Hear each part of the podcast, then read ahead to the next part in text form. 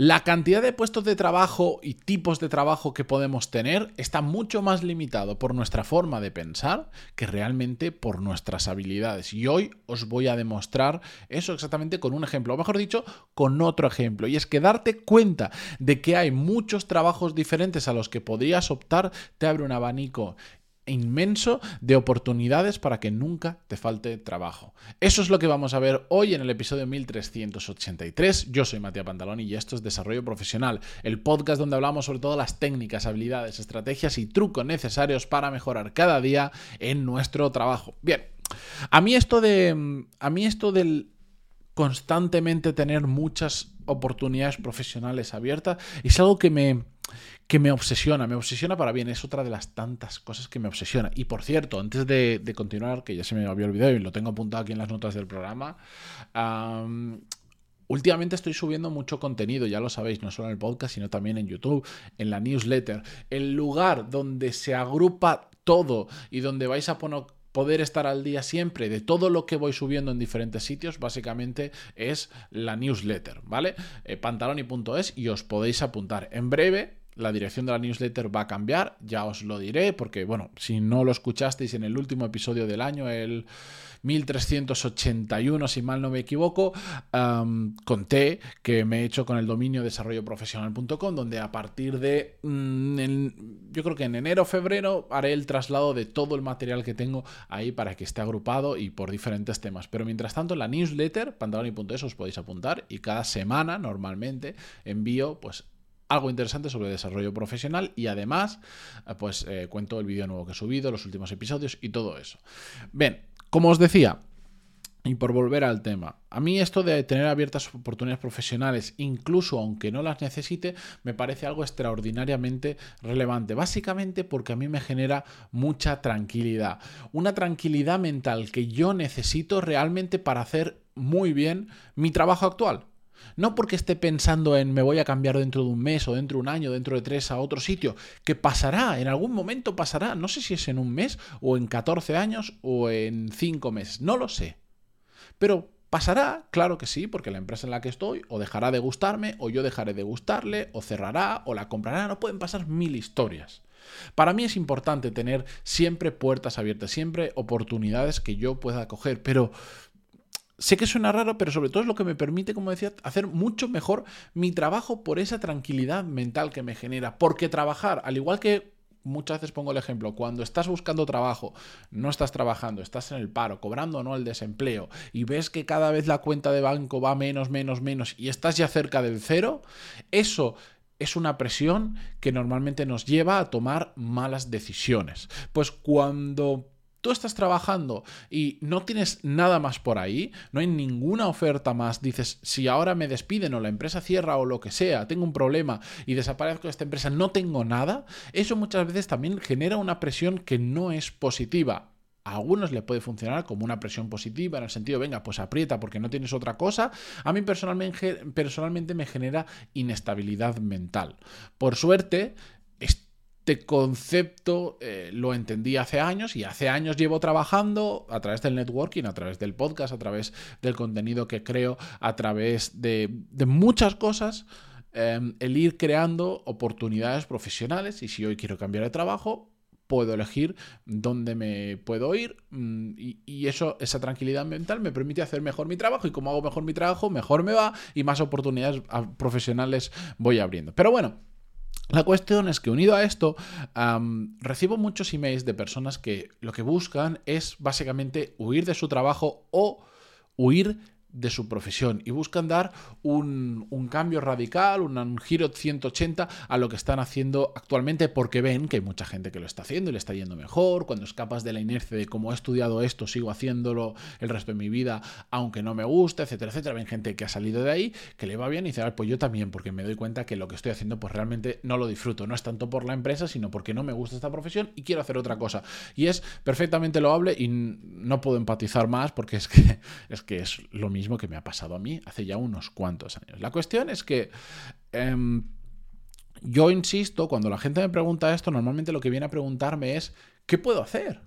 Si no me dedico a esto, ¿a qué me puedo dedicar?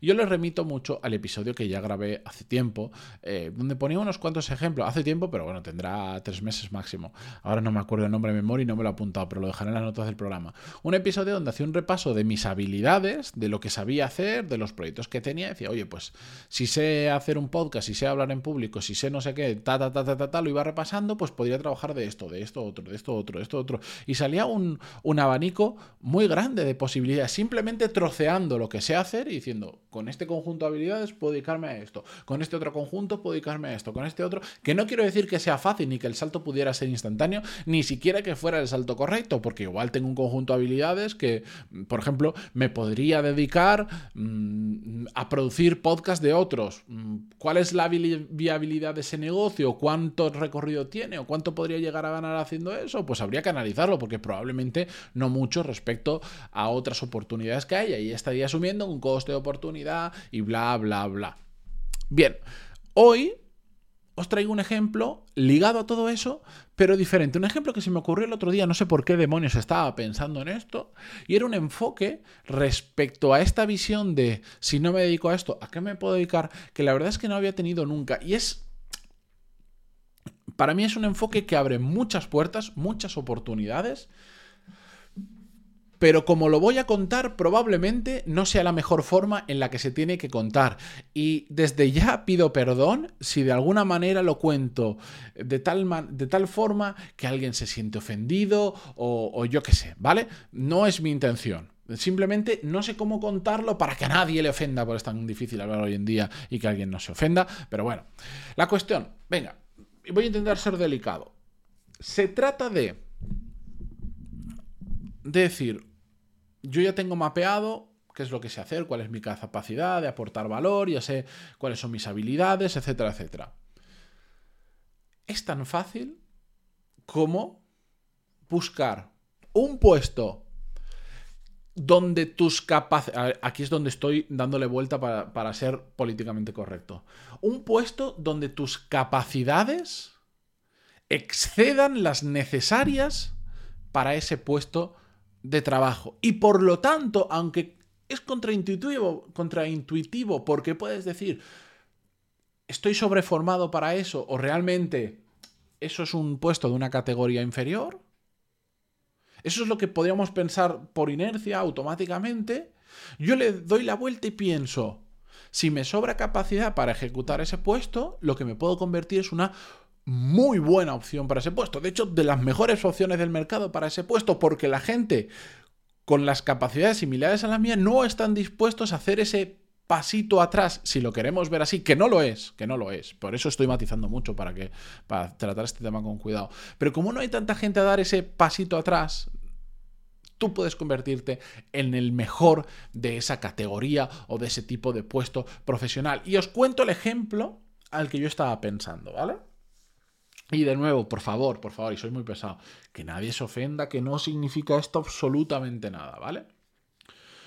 Una persona cercana a mí, tengo varias personas cercanas a mí con posiciones muy importantes, con empresas muy importantes, que debido a la carga laboral que tienen, al impacto que tienen las cosas que hacen, al coste de oportunidad y todo esto, tienen lo que se llama el PA o Personal Assistant o asistente personal. Es decir, una persona que les ayuda a gestionar un montón de cosas del día a día y les permite dedicar más tiempo a las cosas que ellos aportan mucho más valor. Por ejemplo, la persona que tengo en mente y que voy a utilizar constantemente de ejemplo, no mira su email. Esa e, ese, personal assistant revisa su email, lo categoriza y entonces a él va y solo le dice, de todos los emails que ha recibido hoy, hay estos tres, que es importante que los respondas tú y que son de esto, esto, esto. Había un montón de paja y estos otros no te preocupes, ya los he contestado yo porque son más transaccionales. Por ejemplo, o le ayudan cosas con su vida personal, a organizar viajes, a un montón de cosas, o mm, no hablo solo de, de cosas del día a día que son casi a veces más personales que profesionales, sino de, de tareas que pueden llegar a tener mucha complejidad Que aquí hay que diferenciar entre, yo no sabía que existe, no, no, sabía esta diferencia, pero existe el personal assistant y el executive assistant, o asistente ejecutivo, no sé cómo diría en castellano, perdón, es que me lo han enseñado en inglés.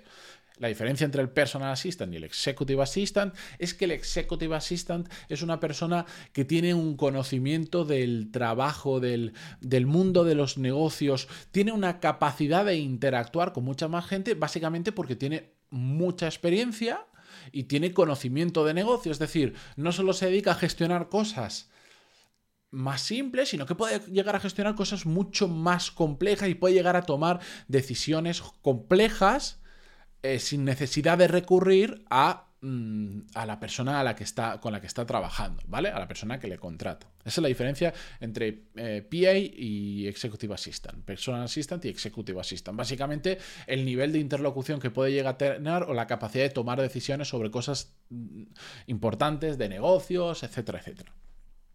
De hecho, mm, bueno, da igual. Que si no voy a liar la explicación. Pues yo, por ejemplo, os soy sincero, si yo dijera, si yo ahora me dedicara, para mí ahora ser executive assistant, pues sería, tendría un coste de oportunidad. ¿Por qué? Porque creo que puedo hacer cosas mucho más, puedo aportar un valor diferente si me dedico a otras carreras profesionales.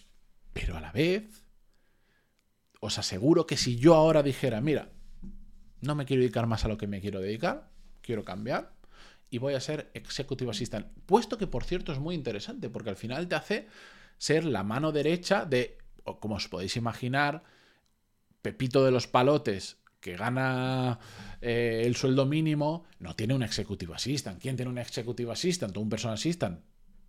Gente potente, gente con puestos muy, muy altos que se lo puede permitir económicamente y que tiene un ritmo de trabajo, un ritmo laboral que requiere un tipo de perfil así. Pues yo podría perfectamente decir, voy a ser Executive Assistant. Ahora, ¿qué pasa? Que como tengo unas capacidades, unas habilidades, una experiencia muy por encima de la que mm, tiene una gran mayoría de las personas que son Executive Assistant, me podría posicionar como probablemente, y yo os lo digo firmemente, si no el mejor de los mejores Executive Assistant que puedan existir en España. Y por lo tanto, me podría ganar muy bien la vida con ello. Muy, muy bien la vida con ello. Porque conozco el perfil que contrata esto, tengo gente cerca que tiene Executive Assistant, sé lo que les cuesta encontrar gente realmente buena y, que, y sé lo que se puede llegar a pagar incluso cuando encuentras gente que es capaz de ir un pasito más y más y más yo estaría teniendo un coste de oportunidad, yo estaría infrautilizando en gran parte de mi trabajo mis habilidades y mis capacidades. Ahora me podría posicionar como el mejor executive assistant probablemente de España. Y estoy lo tengo clarísimo, me haría falta ganar otras habilidades que no tengo, pero parto de una base muy superior a la media de personas que, que suelen dedicarse a este tipo de trabajos. Esta es otra forma de abrir oportunidades pensar fuera de la caja y decir, puestos que yo, joder, es que yo sé que esto está mal decirlo en público, pero puestos en los que nosotros pensamos que, estamos más que sobrepasados en cuanto a capacidad para hacerlo, pues es que también es una buena oportunidad, porque me, ¿quién, me decía una vez? El refrán este puede ser... Em, eh, cola, de, cola de león o cabeza de ratón, algo así. O dicho de otra manera, hace tiempo conocí, hace muchísimo tiempo, el amigo de un amigo eh, tuvo que tomar una decisión. Estudiaba ADE y era de los buenos de ADE o estudiaba ingeniería y era de los malos de ingeniería. Básicamente lo razonaba de esa manera y decidió ser de los buenos de ADE. Pues esto es un poquito similar. Es una forma diferente de abrir oportunidades profesionales, es una forma diferente de pensar. Ahí os la dejo con todos los matices que habría eh, que haría falta hacer y con la cantidad de gente que va a estar diciendo este está chalado, menos tonterías está diciendo, que sí, que sí. Y, darle una vuelta y pensadlo porque cuando empiezas a pensar así, te das cuenta la cantidad de puestos que podrías ocupar con tus capacidades actuales, que estás sobredimensionado, sobrecapacitado para hacerlo, pero que a la vez te podrías convertir en uno de los mejores en ese tipo de puesto. Os dejo esa reflexión para vosotros. Muchísimas gracias por estar al otro lado. Si lo escucháis desde Spotify, cinco estrellas, si estáis desde el móvil, que se agradece un montón. Y hasta la, hasta, hasta la semana que viene. Hasta mañana. Adiós.